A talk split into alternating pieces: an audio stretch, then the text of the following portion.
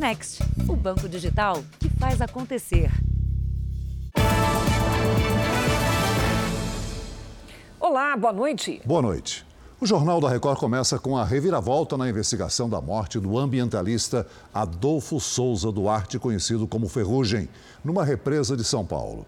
Os quatro jovens que estavam com ele estão presos e serão investigados por homicídio. A história parecia um caso de afogamento, mas mudou completamente quando um exame revelou que a vítima já estava morta ao cair na água.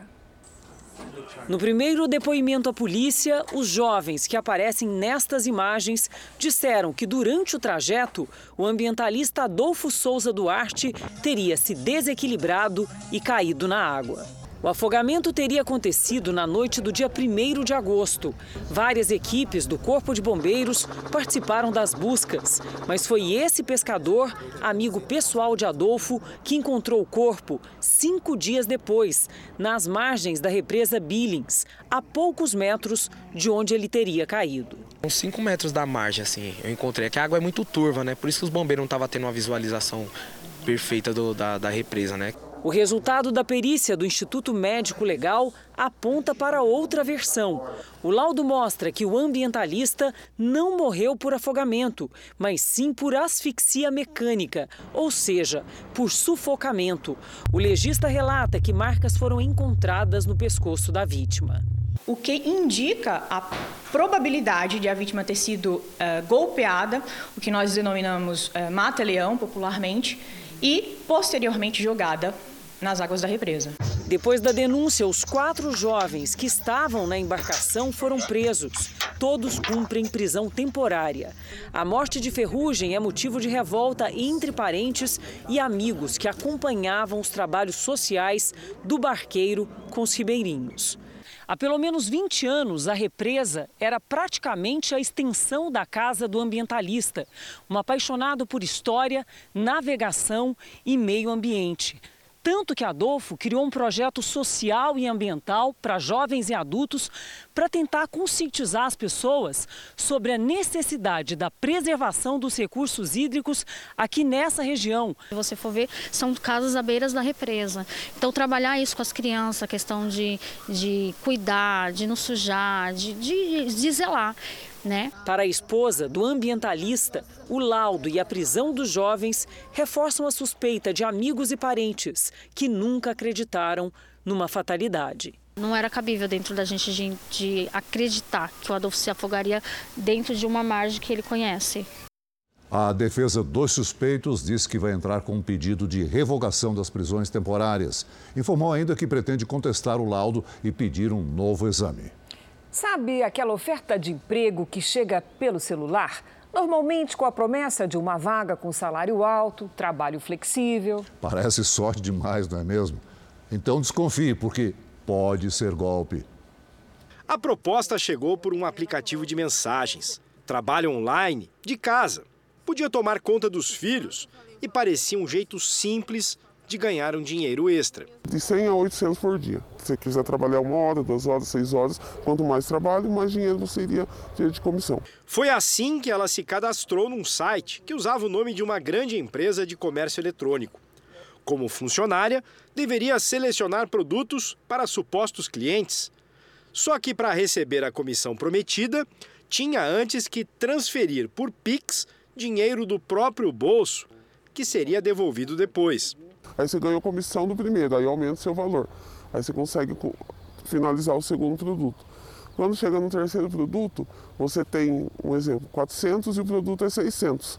Aí é, ela já bloqueia e fala assim: você precisa é, ter dinheiro para poder continuar. A vítima aceitou fazer as transferências, sempre com a justificativa de que seria para liberar os pagamentos e para recolher impostos. Quando percebeu o golpe, já tinha perdido mais de 10 mil reais. Você ainda tem esperança de que aquilo é real. A sensação de que não, eles vão me devolver. Eles estão prometendo, eu vou tentar mais uma vez. O celular virou um instrumento que as quadrilhas usam para chegar a um grande número de pessoas e jogar a isca. À distância, escondidos por trás de perfis falsos, os criminosos preparam a armadilha para se aproveitar da necessidade de quem está precisando muito de um trabalho.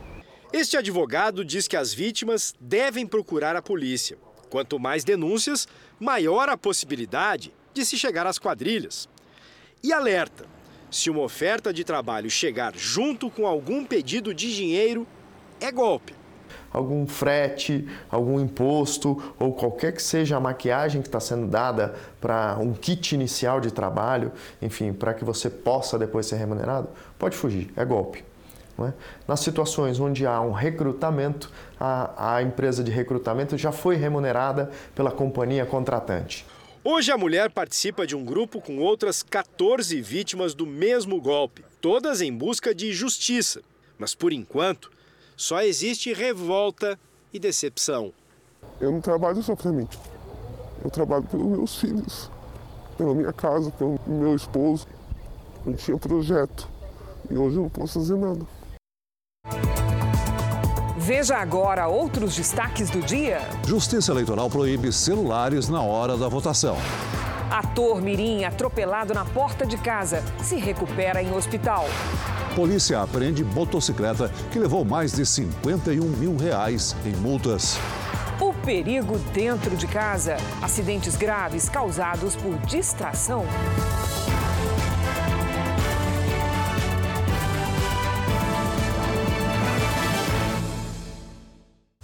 Oferecimento: o Pix no Bradesco está ainda melhor. Experimente.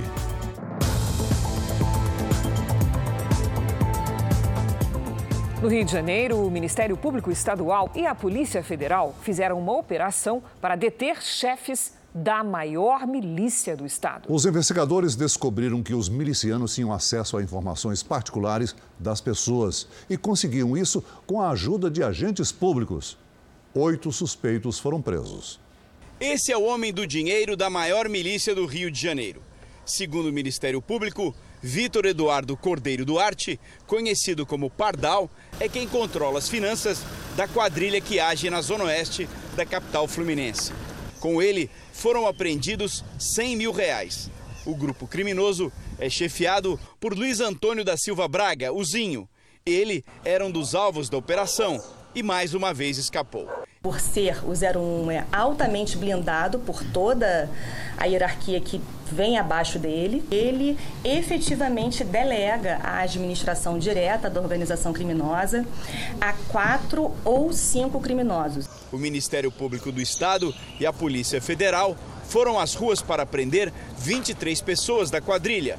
O grupo foi identificado depois da prisão de outro miliciano, Rodrigo dos Santos, o Latrel. Nos celulares dele, um conteúdo precioso. Como agiam esses criminosos? A milícia em pleno vapor em todas as suas vertentes. Corrupção de agentes das forças de segurança, pagamento de propina assim aos baldes, com listas e listas, troca de mensagem por zap com, com um policial militar. Latrel era um homem de confiança de Zinho, que herdou o controle da quadrilha depois da morte do irmão. Após a sucessão, outros grupos passaram a disputar territórios, provocando uma onda de assassinatos. Por trás desses crimes, vigilância e corrupção. Os agentes federais descobriram que os milicianos chefiados por Zinho compram bancos de dados privados e teriam acesso a informações privilegiadas fornecidas por agentes públicos que receberiam propina. É esse levantamento minucioso que facilita o planejamento de atentados contra os inimigos. A suspeita é que um desses alvos tenha sido o ex-vereador Jerônimo Guimarães, conhecido como Jerominho. Fundador da milícia mais antiga do Rio, Jerominho foi assassinado. No ataque, homens armados e encapuzados dispararam contra o ex-vereador e o cunhado dele, que sobreviveu. A suspeita porque eles estavam reclamando entre si, chateados com essa suposta expansão dos, do pessoal da velha guarda da milícia, né? Porque Jeromin fazia parte da fundação da milícia da Zona Oeste, outrora denominada Liga da Justiça. Uma fiscalização da Polícia Penal encontrou mais de 100 celulares no complexo penitenciário de Jericinó, na zona oeste do Rio de Janeiro. 104 telefones estavam escondidos atrás de chapas de aço que revestem as celas. Ainda foram apreendidos três roteadores, aparelhos que amplificam o sinal de internet, além de maconha. A penitenciária conhecida como Bangu 3 abriga presos da maior facção criminosa do Rio de Janeiro. Foi enterrado hoje um dos adolescentes atropelados durante a manobra de um carro em São Paulo. A segunda vítima, o ator Gustavo Corazini, se recupera no hospital e não corre risco de morrer. A motorista vai responder por homicídio culposo, sem intenção de matar. Gustavo e Eduardo eram melhores amigos. Viviam juntos nas brincadeiras. E é assim que estavam, ajudando a decorar a rua para a Copa do Mundo, quando foram ver por que o caminhão dos bombeiros estava estacionado mais acima, como mostra o vídeo gravado minutos antes do atropelamento. Um pedreiro que trabalhava numa obra aqui nessa casa se acidentou e era atendido pelos bombeiros quando a vizinha, que chamou o socorro, foi manobrar o carro para dar passagem para as viaturas. Segundo a polícia, ela se atrapalhou com o câmbio automático e acabou atropelando os dois meninos que estavam sentados nesse lado da rua. Eduardo, de 13 anos, foi socorrido pelos bombeiros, mas não resistiu aos ferimentos.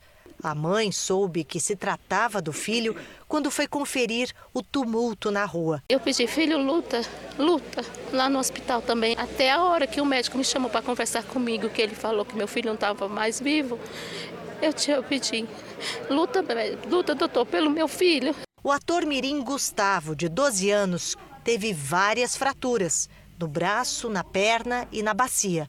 Precisou passar por cirurgia e está internado.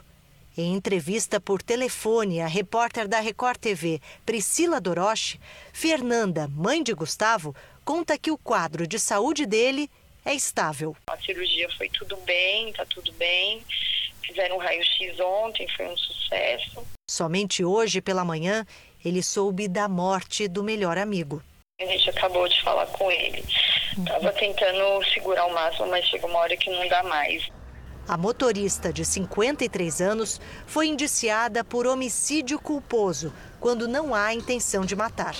Flávio, que era professor de jiu-jitsu de Eduardo, lembra do aluno dedicado e querido por todos. A gente entende que foi um acidente, ela não teve culpa. A gente entende tudo isso, mas foi uma fatalidade, né? É, não dá para entender. Saudade vai ficar, né, o resto da vida. No Distrito Federal, teve alta o menino atropelado por um ônibus. O circuito de segurança revela que o motorista que provocou o acidente não prestou socorro. Imagens mostram o momento em que Heitor Alves, de 9 anos, é atingido pelo ônibus. O motorista do ônibus seguiu viagem sem prestar socorro. Heitor foi socorrido por outro motorista que passava pelo local e depois levado a um hospital da região. Heitor teve muitas escoriações pelo corpo, fraturou o nariz e também quebrou um dente. Ele teve alta hoje à tarde. O atropelamento ocorreu quando o menino saía da escola depois de uma aula de natação e ia para a casa da bisavó. A diretora da escola esteve com a criança até a hora do resgate. Quando ele me viu, né, que ele reconheceu, ele falou, pediu, tia Soraya, pelo amor de Deus, não deixa acontecer nada comigo. A mãe torce pela recuperação do menino. A sorte dele foi que ele foi arremessado, né? Porque se ele tivesse parado, o ônibus tinha passado em cima dele e o motorista sequer viu, porque não parou para prestar socorro nem nada. Em nota, a empresa de ônibus responsável pela linha na região lamentou o ocorrido e disse que prestará a assistência necessária à família. O motorista que dirigia foi demitido. O caso agora está sendo investigado pela polícia. Noticiário internacional: a usina nuclear de Zaporizhia, na Ucrânia, a maior da Europa, teve a energia elétrica cortada pela primeira vez na história. A medida é uma tentativa de evitar um desastre nuclear. A informação foi divulgada pela empresa que opera a usina, tomada pelo exército russo desde março. Rússia e Ucrânia trocam acusações relacionadas aos ataques feitos no local. O que mais preocupa os especialistas é que a falta de eletricidade pode gerar um vazamento de radiação por conta do superaquecimento dos reatores. Os Estados Unidos pediram uma inspeção imediata da Agência Nuclear da ONU. Já um senador russo disse hoje em entrevista para a imprensa brasileira que os norte-americanos e aliados da OTAN praticam o que ele chamou de terrorismo nuclear. A Ucrânia também condenou os ataques russos a uma estação de trem na região central do país. Ao menos 25 civis morreram. Moscou alega que o trem atingido era parte de um comboio militar. Veja ainda hoje: moto com mais de 200 multas é apreendida e vai a leilão para o pagamento da dívida. E também, aparelho celular que foi levado para assistência técnica explode durante o concerto.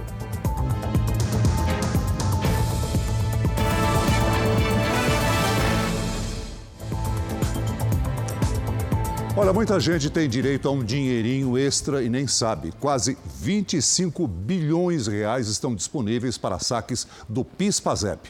Pode retirar o recurso quem trabalhou com carteira assinada na iniciativa privada ou como servidor público entre 1971 e 1988 e que ainda não tenha feito o saque mais de 10 milhões de trabalhadores possuem saldo disponível.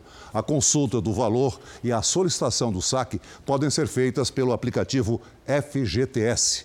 Em caso de titular falecido, a retirada é feita pelos herdeiros.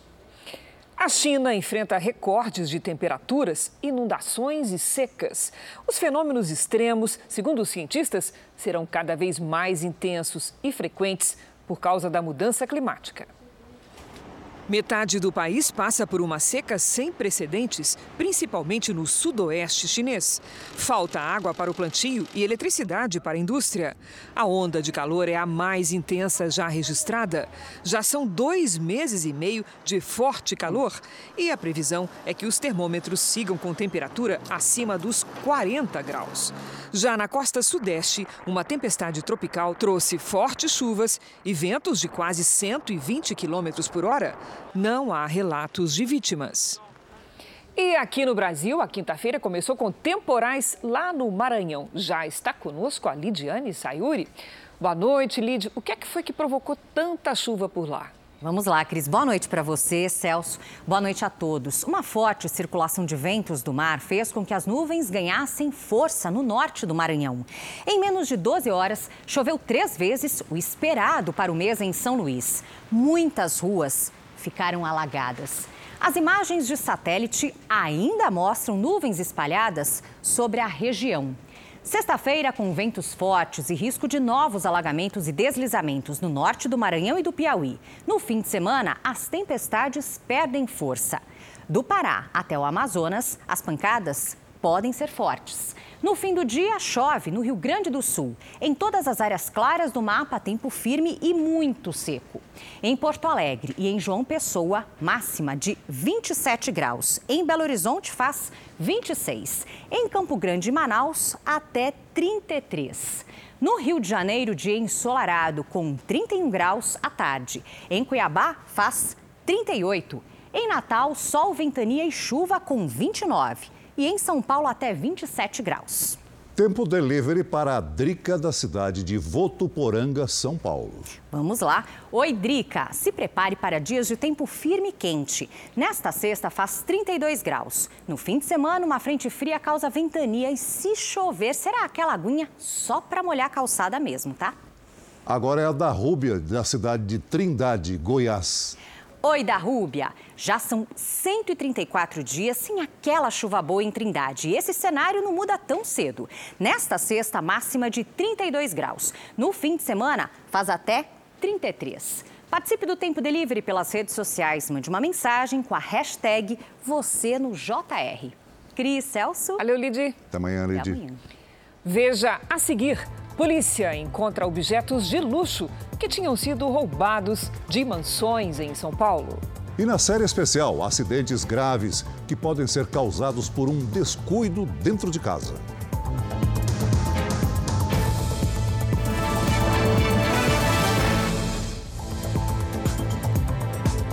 A família do falecido astro do basquete Kobe Bryant vai receber mais de 80 milhões de reais como indenização pelo compartilhamento de fotos do acidente que matou o ex-jogador e uma das filhas.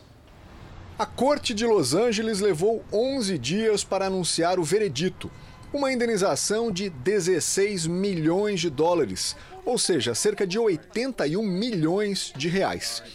Esse é o valor que deve ser pago a Vanessa Bryant, viúva de uma das maiores estrelas do basquete americano, Kobe Bryant.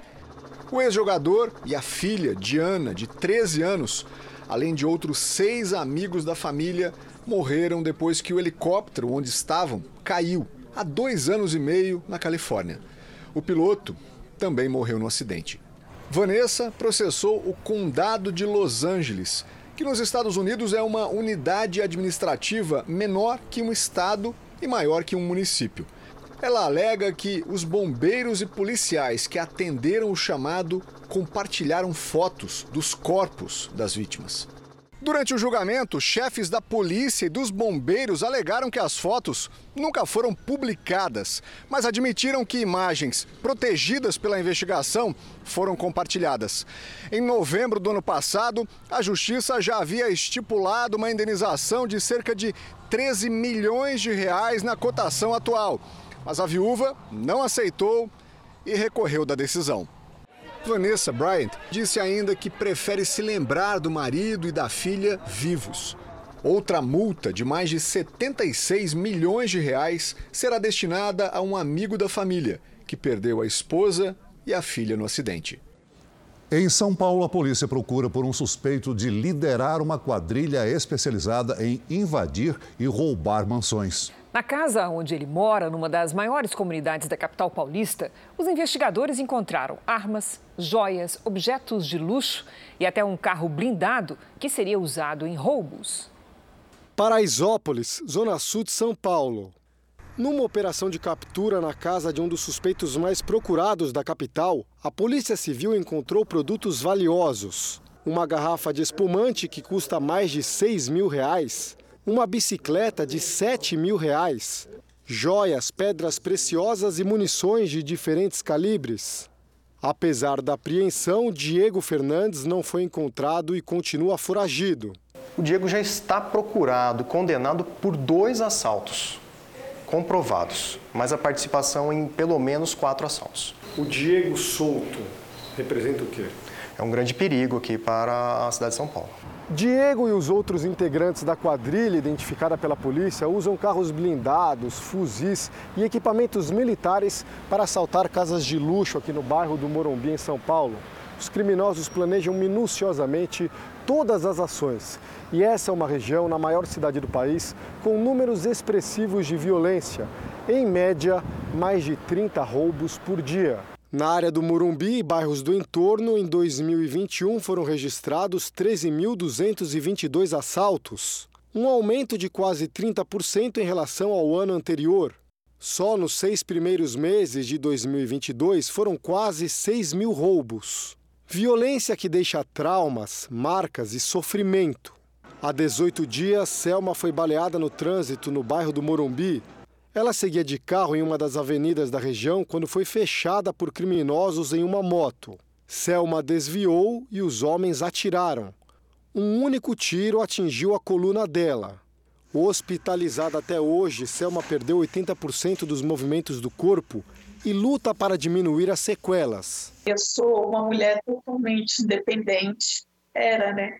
Era independente. Então, a minha vida está mudando 100%, porque hoje eu dependo de pessoas para tudo. Para a vítima de tamanha crueldade, o drama da violência está longe de terminar. Fizeram isso, continuam fazendo, continuam fazendo. Porque na hora lá do socorro, que estavam me socorrendo, eu escutei alguém falando, sabe? Foram aqueles caras de novo, aqueles caras lá de cima, eles fazem isso aqui direto. Então, para eles já virou uma coisa normal. Por quê? Porque não acontece nada com eles acontece com a gente. A morte de um entregador de lanches provoca revolta em uma comunidade no Rio de Janeiro. Os moradores acusam a polícia militar de ter matado o rapaz durante uma operação no morro. Pneus em chamas, correria e movimentação da polícia. Amanhã foi tensa nos acessos ao Morro do Chapadão, na Pavuna, zona norte do Rio. O patrulhamento foi reforçado em meio aos protestos contra a morte do entregador de lanches Lucas de Oliveira Martins da Conceição, de 22 anos. Segundo os moradores, o rapaz foi baleado durante uma operação da polícia ontem à noite na comunidade. Há relatos de que houve um tiroteio que durou mais de 20 minutos. O jovem chegou a ser socorrido por um blindado da PM, mas não resistiu. Não havia necessidade da polícia chegar atirando. Não havia necessidade disso. Entendeu? Então, minha filha está desolada, ela fala coisa com coisa. Ela não, ainda não caiu a ficha dela, ela acha que está vivo. A Polícia Militar informou que fazia um patrulhamento em um dos acessos ao Morro do Chapadão quando foi atacada a tiros por criminosos. No confronto, duas pessoas morreram. Além de Lucas, um homem com passagens na polícia por roubo, tráfico de drogas e porte de arma. Os policiais também apresentaram material apreendido na operação: uma quantidade de maconha, cocaína, pedras de crack e uma pistola. Já os amigos e os parentes dizem que Lucas assistia um jogo de futebol no trabalho e que o rapaz não tinha qualquer envolvimento com o crime organizado. Ele era um pai de família, pai do meu afilhado, meu amigo, meu irmão. Então é muito difícil lidar com, todo, com tudo isso, muito complicado. A mulher dele precisou ser amparada a todo momento pela mãe. Lucas deixou um filho de um ano e dois meses. Eu acho que devia ser feita justiça, porque eu não acho que deve passar impune isso. Ainda no Rio de Janeiro, um laudo da perícia contraria a versão do modelo Bruno Krupp. Há um mês, ele se envolveu num acidente que matou um estudante de 16 anos. De acordo com o documento, Bruno estava em alta velocidade e a moto não tinha problemas no freio. A dor ainda é grande. Quase um mês depois da morte do filho, Mariana se apega às lembranças para seguir em frente. Estou fazendo a maior força possível. Estou fazendo de verdade a maior força possível para aceitar isso.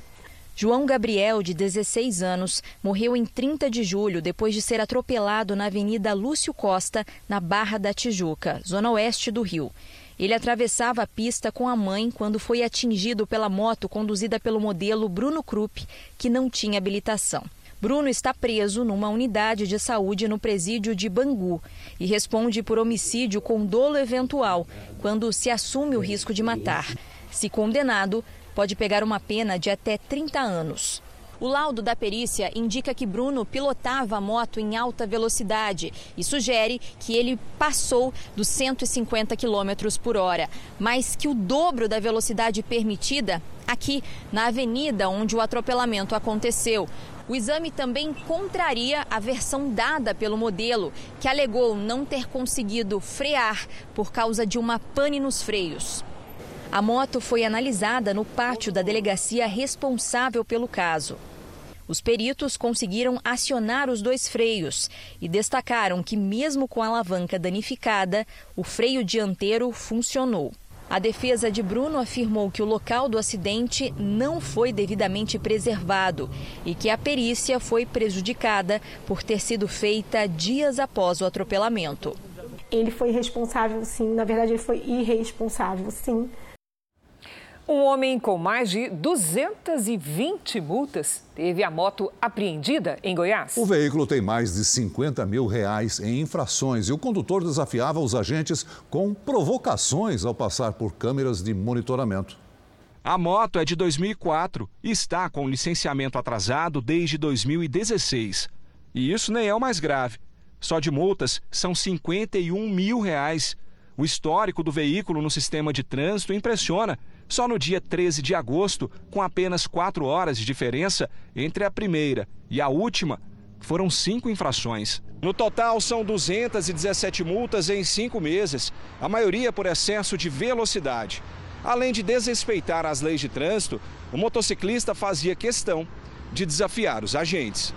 Cada vez que passava por um radar como esse, o motociclista abaixava as calças com a moto em movimento Nesse flagrante, ele estava a 54 km por hora, quando a velocidade máxima era 40.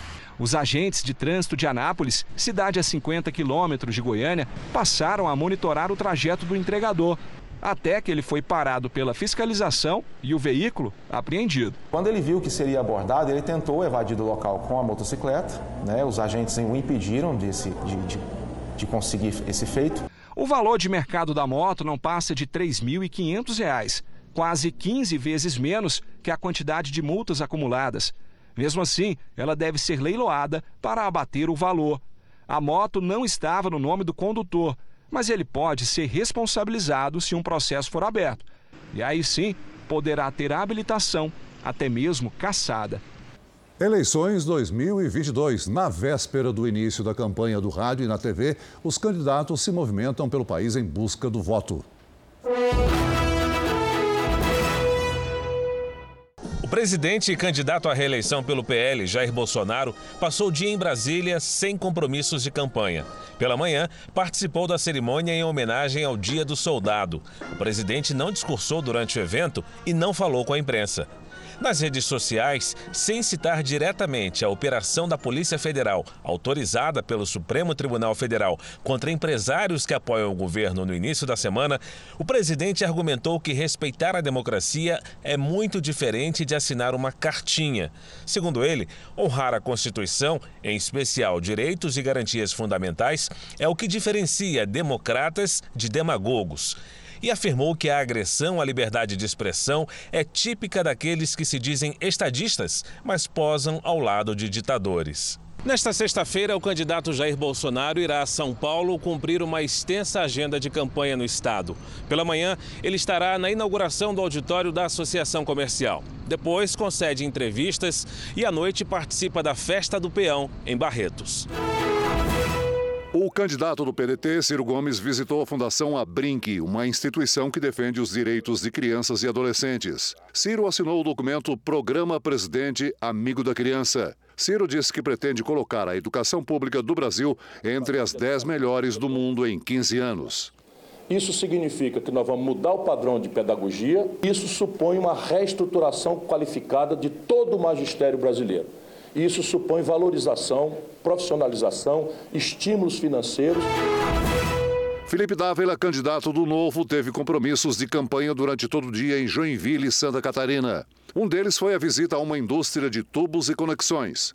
O candidato fez críticas a empresários que dependem de subsídios para competir com empresas internacionais. Nós temos de mostrar esses exemplos do Brasil que dá certo para a população, para que nós possamos saber distinguir entre as empresas que estão fazendo a sua lição de casa para internacionalizar e aquelas que só vivem de subsídio do governo. Soraya Tronic, candidata do União Brasil, visitou uma feira de mulheres empreendedoras em Porto Alegre. A candidata ouviu as histórias de recomeço de vida das empreendedoras.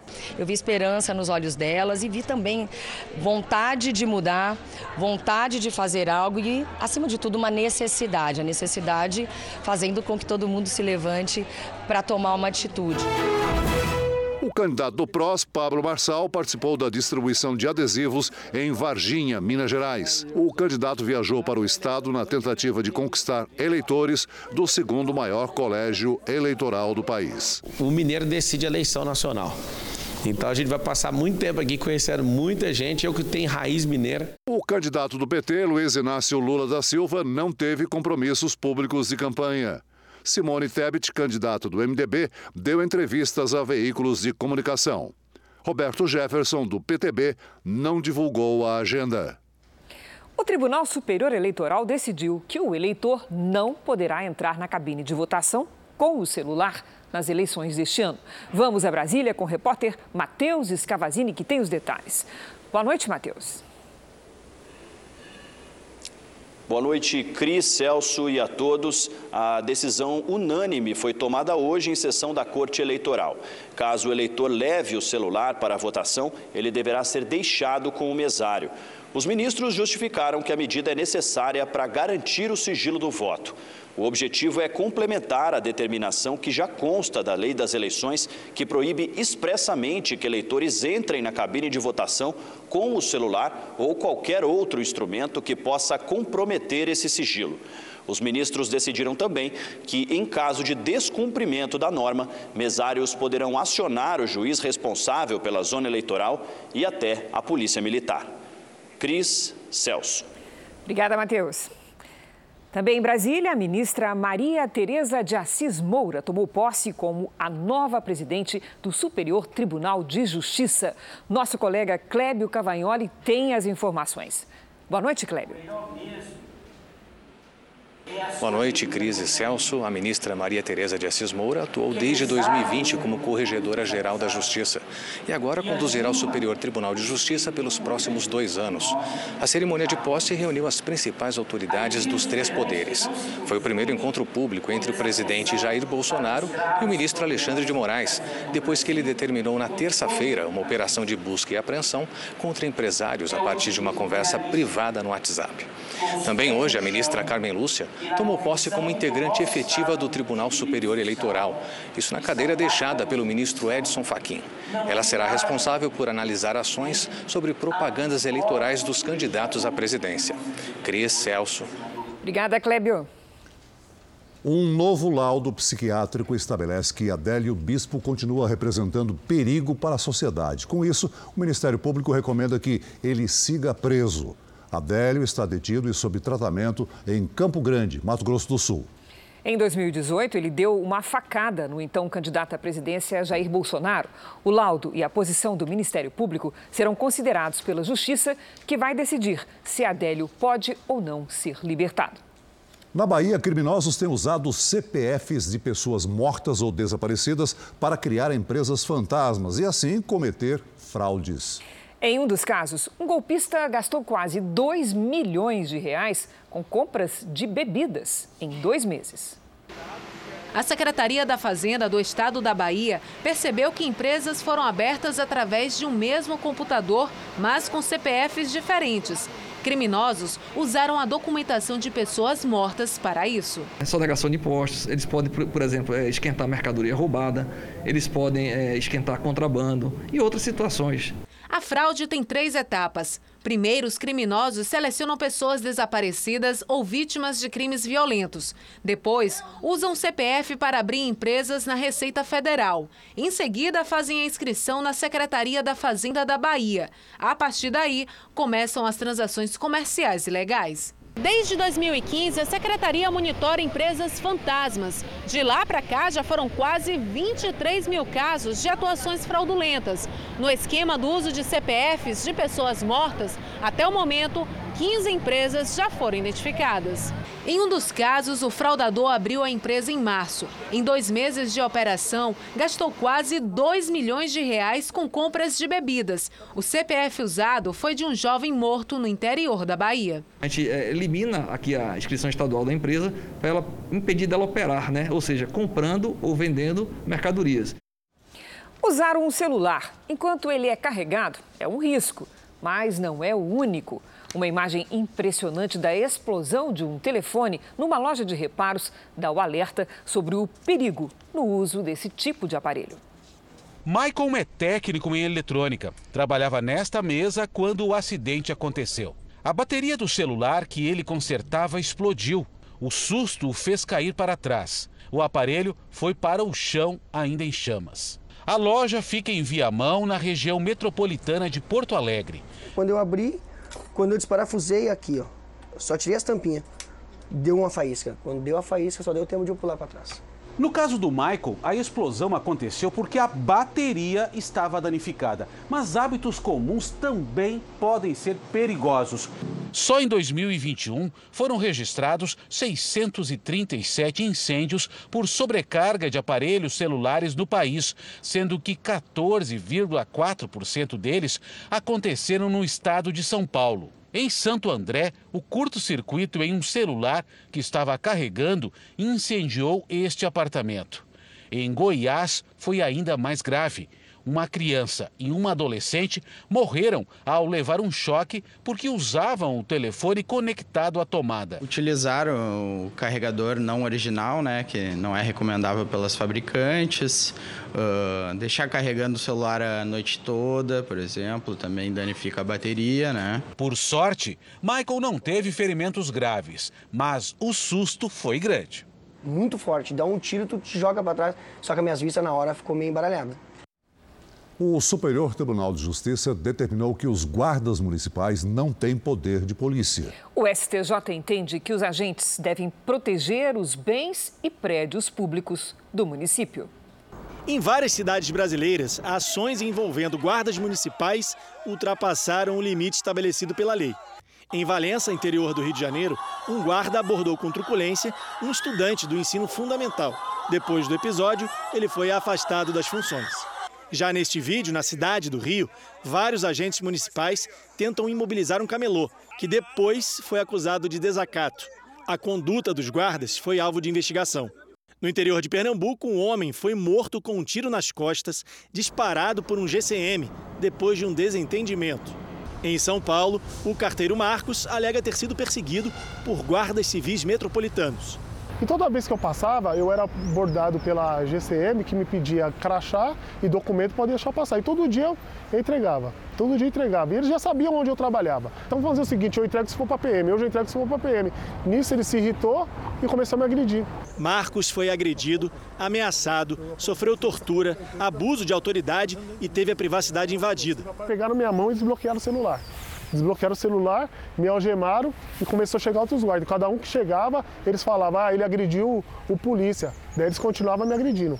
Os casos de excessos por parte de guardas civis municipais são tão comuns no Brasil que o Superior Tribunal de Justiça decidiu proibir que os agentes atuem como policiais, civis e militares. Na prática, isso significa que se um guarda desconfiar de alguém assim, andando na rua, ele não pode mais fazer a abordagem, a não ser que a pessoa esteja efetivamente cometendo um crime. A decisão vale para todos os municípios do país. Ela estava agindo como polícia militar, ou seja, ela estava abordando pessoas, ela estava fazendo busca, revista pessoal em pessoas, para, por exemplo, achar drogas, achar armas, e isso a Guarda Municipal não pode fazer de acordo com o STJ. A determinação vale para 1.188 municípios brasileiros que contam com a Guarda Civil. Pela decisão, os guardas municipais devem apenas proteger bens, serviços e instalações do município. A Justiça entendeu que apenas as polícias podem investigar, interrogar, abordar ou revistar alguém. Em nota, a Guarda Civil Metropolitana de São Paulo diz que está amparada pela Constituição Federal para ajudar os órgãos de segurança. Este jurista questiona. A Constituição não diz mais nada. Em seus 250 artigos, a única menção é essa: é uma menção. É, serviços, instalações e patrimônio dos municípios. No caso do Marcos, foi ele quem registrou o boletim de ocorrência contra os guardas, mas acabou processado por desacato. Me senti pequeno, me senti humilhado, porque eu estava indo trabalhar. Você sai para ir trabalhar e você sofre uma humilhação dessa. A Associação Nacional de Guardas Municipais acredita que a decisão do Superior Tribunal de Justiça não muda as funções dos agentes. Para a associação, a determinação vale apenas para um processo específico. Uma professora denuncia a dificuldade que teve para ser ressarcida depois de ser vítima de sequestro e obrigada a fazer transferências via Pix. Ela teve que passar aos criminosos cerca de 10 mil reais, além de realizar empréstimos bancários foram mais de sete horas em poder dos sequestradores. Eu só achava que eu não ia ser viva. Eu pensava muito na minha filha, na minha família.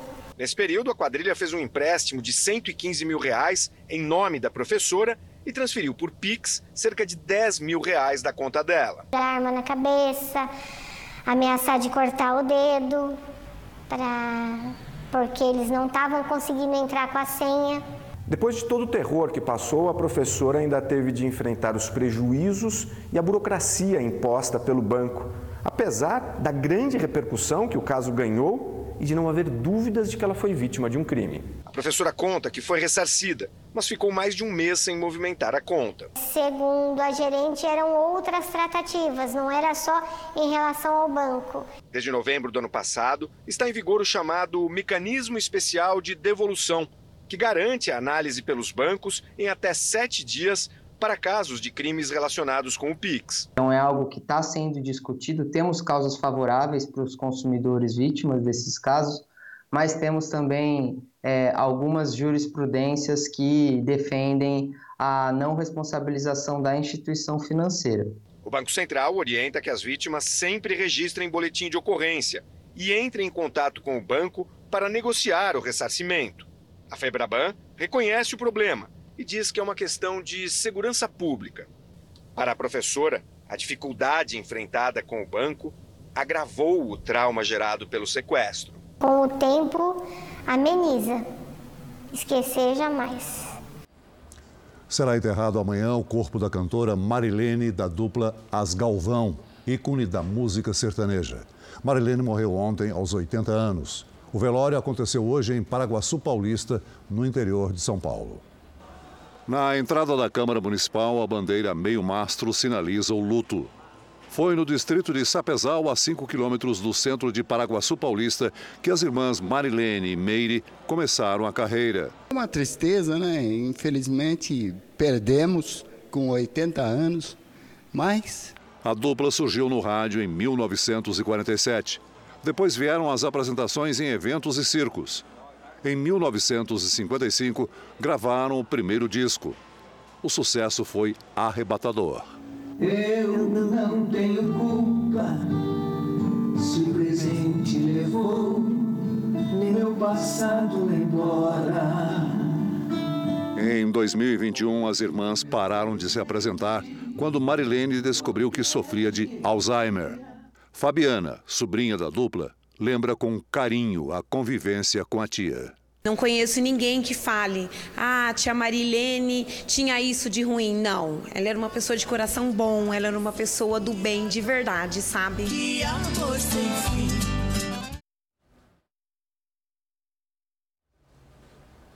Uma escada mal encaixada, um banco que cai. Os acidentes domésticos quase sempre acontecem de maneira inesperada. Mas eles podem provocar ferimentos graves se a falta de atenção por for com a rede elétrica ou com botijões de gás. É o que você vê agora na série especial.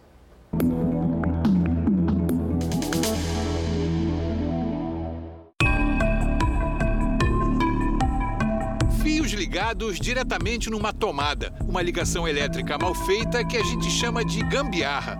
Uma solução provisória que muitas vezes acaba se tornando definitiva. É o que basta para provocar um curto-circuito, uma das principais causas de incêndios residenciais. O fogo provocado pelo curto-circuito se propaga rapidamente porque ele se alimenta daqueles materiais combustíveis que a gente tem em casa, materiais que pegam fogo facilmente, como sofás, cortinas, tapetes, almofadas. Se não tivesse ninguém para apagar o fogo que a gente provocou aqui nessa simulação, ele já teria se alastrado para os andares de cima e para os andares de baixo. Entre 2019 e 2022, o número de incêndios provocados por curtos-circuitos aumentou quase 55%. As mortes também cresceram, de 28 para 33 no mesmo período.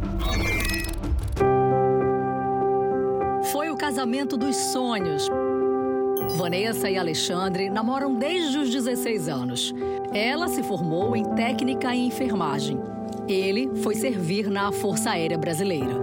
O Alexandre e a Vanessa tinham só dois meses de casados quando o acidente aconteceu. Era uma segunda-feira, nove horas da manhã, e o Alexandre decidiu pendurar uma bandeira aqui na varanda da casa deles. Mas o tecido encostou na fiação da rua e ele levou uma descarga elétrica. A Vanessa estava dormindo, acordou assustada com o grito dos vizinhos. O Alexandre ficou caído aqui no chão até ser levado para o hospital. Foram 20 minutos em parada cardíaca. Ele é um milagre, com certeza é um milagre, né, amor? É, com certeza. A Vanessa parou de trabalhar para cuidar exclusivamente do marido. Eu que faço tudo, né? Eu que dou comida, eu que dou banho, eu faço tudo. Por causa do choque, Alexandre perdeu parcialmente a visão. Fala com dificuldade e faz fisioterapia todos os dias para recuperar a força muscular nas pernas. Alexandre não lembra do acidente. Sabe apenas que tudo aconteceu por causa da tentativa de colocar a bandeira do Brasil em casa, um símbolo importante para o sonho do menino de viver nas alturas. Meu maior amor é pela Força Aérea. Consegui tudo com a. Legião! Alexandre não lembra do dia mais feliz da vida deles. Mas Vanessa é confiante na recuperação do marido e faz planos. Falei que quando ele voltar a andar, a gente vai casar de novo. Aí ele deu ok. De tanto ouvir histórias como estas, todo mundo acha que incêndios e choques elétricos são os acidentes domésticos mais comuns. Pode até ser, mas o que pouca gente sabe é que o lugar onde as pessoas deveriam se sentir mais protegidas também pode abrigar outros inimigos invisíveis e, às vezes, mais perigosos. Quem vê o Léo Stronda malhando na academia nem percebe o drama que ele viveu há quase um ano. Foi em setembro de 2021, durante os preparativos para um jantar com amigos na casa dele, no Rio de Janeiro. E aí eu peguei um fogareiro externo com botijão de gás, aqueles botijãozinhos pequenininhos. Comprei de última hora aquele lá, então eu não sabia muito bem usar. Quando eu fui encaixar aquele botijão de gás embaixo do fogareiro, meio que não encaixou muito bem e o gás começou a vazar, vazar, vazar. O vazamento continuou até explodir. Na hora foi é, aquela, aquele barulho de bum, rápido para cima, aquele barulho de, de gás pegando. Eu fechei o olho e virei, o gás explodiu nessa minha mão aqui e eu corri pro lado e eu senti que a minha camisa atrás ainda estava pegando fogo, estava ardendo. Aí eu rolei na grama e levantei. Aí começou a arder. E quando começa a arder, cara, é uma dor assim absurda. Léo teve queimaduras de segundo e terceiro graus em 30% do corpo e passou por uma longa recuperação, começando pela raspagem da pele queimada. É um processo doloroso, muito doloroso. É como se você queimasse de novo. Decorar uma casa exige paciência e carinho para escolher aqueles móveis que combinem com a nossa personalidade. Afinal de contas, é em casa que a gente passa boa parte do tempo. Mas até mesmo os objetos que a gente escolhe como parte do mobiliário podem oferecer algum tipo de perigo. Olhando essa varanda aqui, por exemplo, que objeto vocês diriam que é o mais perigoso? Esse vaso, né? Errado. Aqui, o mais perigoso é esse banco aqui, que tem menos de meio metro de altura. No que eu fui puxar a mesa, eu puxei muito forte, o banco entrou dentro, bateu e foi com tudo no meu pé. Pra mim, eu tinha perdido o dedo. Eu derrubei o banco, eu arranquei o pé. No mesmo dia à noite, ela foi operada num hospital. A cirurgia reconstruiu o dedão. Hoje, quase nem dá para notar o estrago deixado pelo banco que além do trauma físico, deixou sequelas psicológicas. Até hoje não se usam mais nem a mesa nem o banco. Mas a dona Berenice ainda usa a escada que tornou inesquecível a virada de 2019 para 2020. Subiu apenas dois degraus e caiu. Eu achei que era só uma, uma, uma luxação só. A fratura em dois ossos e os ligamentos rompidos deixaram Dona Berenice quase seis meses numa cadeira de rodas. E o pior é que aquele acidente de 2019 pode ter sido a causa de outro há cinco meses. Estou mais insegura para andar, o pé vira mais. Tropecei, enfiei a mão no lavatório, aí quebrei o pulso. Estou trabalhando, tudo, porque eu sou cabeleireira, né? Mas, assim, trabalho mais com a mão mais firme não consigo fazer ainda. O Jornal da Record de hoje termina aqui. Esta edição na íntegra e também a nossa versão em podcast estão no Play Plus e em todas as nossas plataformas digitais. E à meia-noite e meia tem mais Jornal da Record? Fique agora com as emoções da série Reis. E logo em seguida você assiste a Amor Sem Igual. Ótima noite para você. Boa noite.